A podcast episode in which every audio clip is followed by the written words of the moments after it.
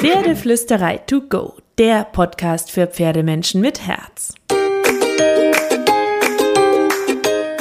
Heute mit Pferdewissen to go.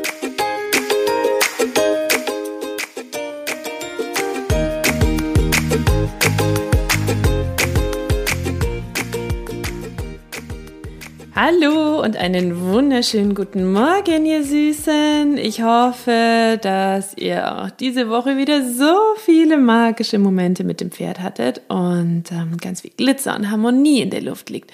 Und ich glaube, dass immer mehr Jungpferdebesitzer unter uns sind, weil ich auch immer mehr Jungpferdefragen gestellt bekomme. Und ich ähm, mache sicher immer wieder und gerne was zu dem Thema und habe mir überlegt, ich kann ja immer mal wieder so kleine Snippets, so kleine Auszüge machen und Einzelfragen ähm, beantworten. Auch damit ihr nicht immer 30 Jahre zuhören müsst, wenn ich einen Podcast mache.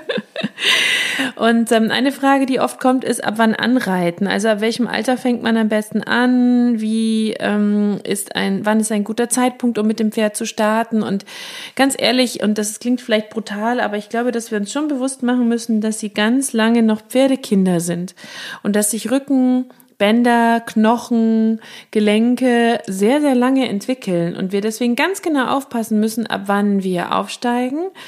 Und ich ganz, ganz, ganz wichtig finde, dass wir uns auch überlegen, wie wir das gestalten, weil Anreiten kann etwas Wunderschönes sein, es kann ganz viel Freude machen und es ist definitiv nicht etwas, was dazugehört, dass das Pferd bockt oder steigt oder versucht, den Sattel oder den Reiter loszuwerden, und erst recht, und das erzähle ich noch ganz kurz zu dem Thema, bevor ich auf das Alter zu sprechen komme, und erst recht sollte Anreiten nicht sein, ich longiere es im Kreis, ich longiere es im Kreis mit Sattel, ich longiere es im Kreis mit Reiter, denn gerade junge Pferde haben ganz viele Probleme mit Balance, haben ganz viele Probleme mit der Kreislinie und gerade für die, deren Gelenke, Bänder und Sehnen noch gar nicht so gefestigt sind, weil sie sich zum Teil ja noch in der Entwicklung befinden, Gerade für die ist die Kreislinie eigentlich gar nicht so toll. Plus, sie entwickeln sich ja auch körperlich, sie entwickeln sich hormonell in all diesen Jahren, sie entwickeln sich im Kopf in all diesen Jahren, sie werden erst erwachsen.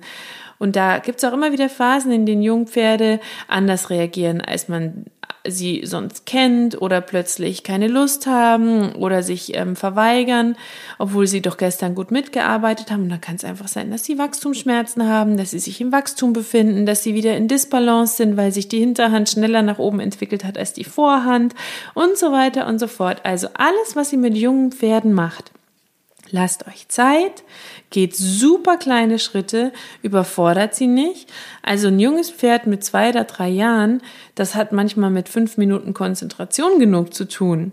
Ähm, und vor allem nicht zu früh anreiten. Aber da erzähle ich jetzt gleich noch was dazu. Anreiten ist für mich rasseabhängig, entwicklungsabhängig, charakterabhängig. Habe ich einen Frühentwickler, habe ich einen Spätentwickler? Was sagt die Rasse, was sagen die Knochen und so weiter und so fort? Frühentwickler sowohl vom Kopf als auch vom Körper. Was mache ich dann der Reihe nach? Ist auch eine ganz wichtige Frage. Ich habe zum Beispiel mit der Osteopathin immer abgeklärt, ob ähm, Carrie schon bereit ist oder ob ich noch ein bisschen warte, weil die natürlich die Knochenstruktur besser erkennen und erfüllen kann als ich. Ähm, und dann ist auch die Frage, was mache ich, wie viel mache ich und wie reite ich an? Fange ich an, das Pferd, habe ich das Pferd super gut vom Boden aus vorbereitet, sowohl auf die Signalgebung als auch auf das Anreiten im Sinne von Einparken üben, auch mal auf den Rücken lehnen ähm, und so weiter und so fort. Kennt es die Zügelhilfen, die ich vom Boden aus vorbereitet habe? Ähm, und dann kann man sagen, also ich habe mit fünf so ein bisschen angefangen. Also Carrie wurde leider im Handling mit zweieinhalb, anders als abgesprochen, ähm, auch schon kurz geritten. Und ähm, das fand ich ganz tragisch und ganz schlimm, weil das ist zum Beispiel in der Profiwelt, aber auch in der Westernwelt und in manchen Turnierwelten sehr üblich. Und ich finde das ganz schlimm, weil das sind Babys für mich in dem Alter. Wollte ich so auch nicht. Lange Rede, kurzer Sinn. Ich habe das natürlich sofort gestoppt, habe ähm, ganz viel Bodenarbeit mit ihr gemacht, habe mit fünf Jahren noch mal ein bisschen angefangen. ähm, und habe so angefangen, dass ich mich auch immer mal wieder auf den Rücken gelehnt habe. Dann habe ich mich mal zwei, drei Sekunden tragen lassen.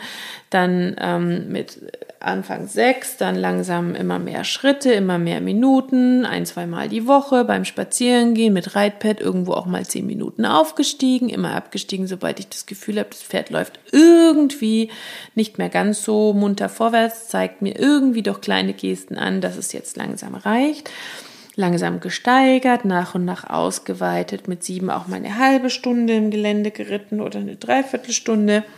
Dann kam ein Bootcamp bei Hero ähm, in Sachen Reiten, weil Hero einfach den besseren Sitz hat und ich auch lang Bodenarbeit gemacht habe für Trab und Galopp, weil ich wollte, dass da jemand drauf sitzt, der eine super Balance hat. Hatte ich zu dem Zeitpunkt nicht und arbeite auch immer noch wieder dran, ins Reiten zurückzukommen nach so viel Bodenarbeit.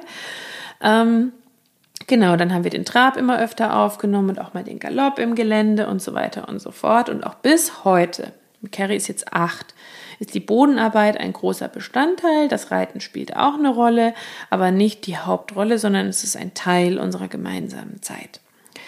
Und das jetzt nicht, weil ich glaube, dass sie äh, zu jung dafür ist, sondern einfach, weil alles andere auch Spaß macht und weil Abwechslung im Training sowieso Sinn macht. Aber um die Frage nochmal kurz zu beantworten, vor fünf würde ich, glaube ich, mit keinem Pferd anfangen.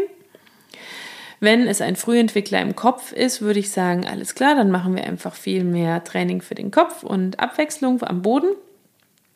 Denn äh, Knochen, viele Knochen, gerade die äh, Wirbelsäule ähm, wächst locker bis fünf das ist das, wo wir drauf sitzen unter Umständen, gerade bei jungen Pferden, die noch nicht so auftrainiert sind.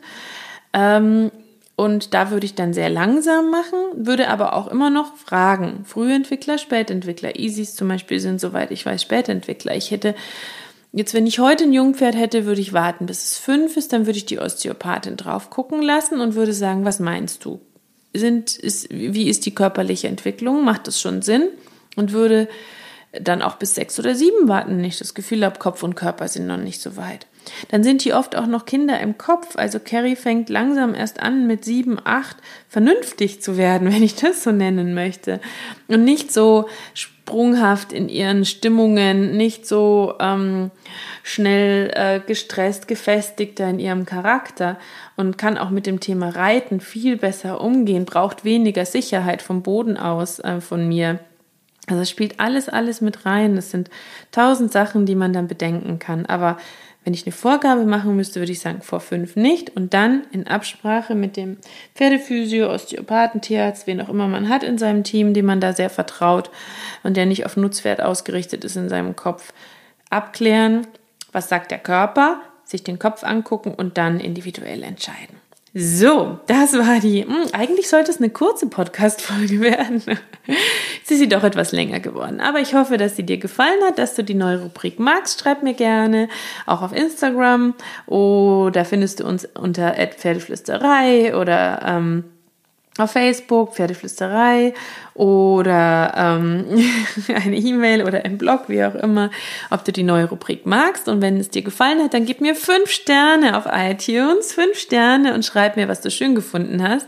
Und guck auch wirklich, dass du die Sterne richtig setzt. Neulich habe ich gesehen, da hat einer einen Stern vergeben und ich dachte, oh mein Gott, was fand der denn so schlimm? Und habe mir das angeguckt und das war tatsächlich nur ein Stern und eine super gute schriftliche Bewertung, weil diejenige wohl verpeilt hat, die richtige Sternenummer zu drücken, nämlich die fünf. also, dann freue ich mich, denn Sie sind mein Leckerli und geben mir eine kleine Portion Glitzer. Ich lese sie mir auch immer alle durch, eure wunderschönen Bewertungen. Und jetzt wünsche ich dir eine wunderschöne Woche voller Magie und Glitzer. Hab eine tolle Zeit mit deinem Pferd und graul deinem Pferd einmal dick und fett das Fell von mir.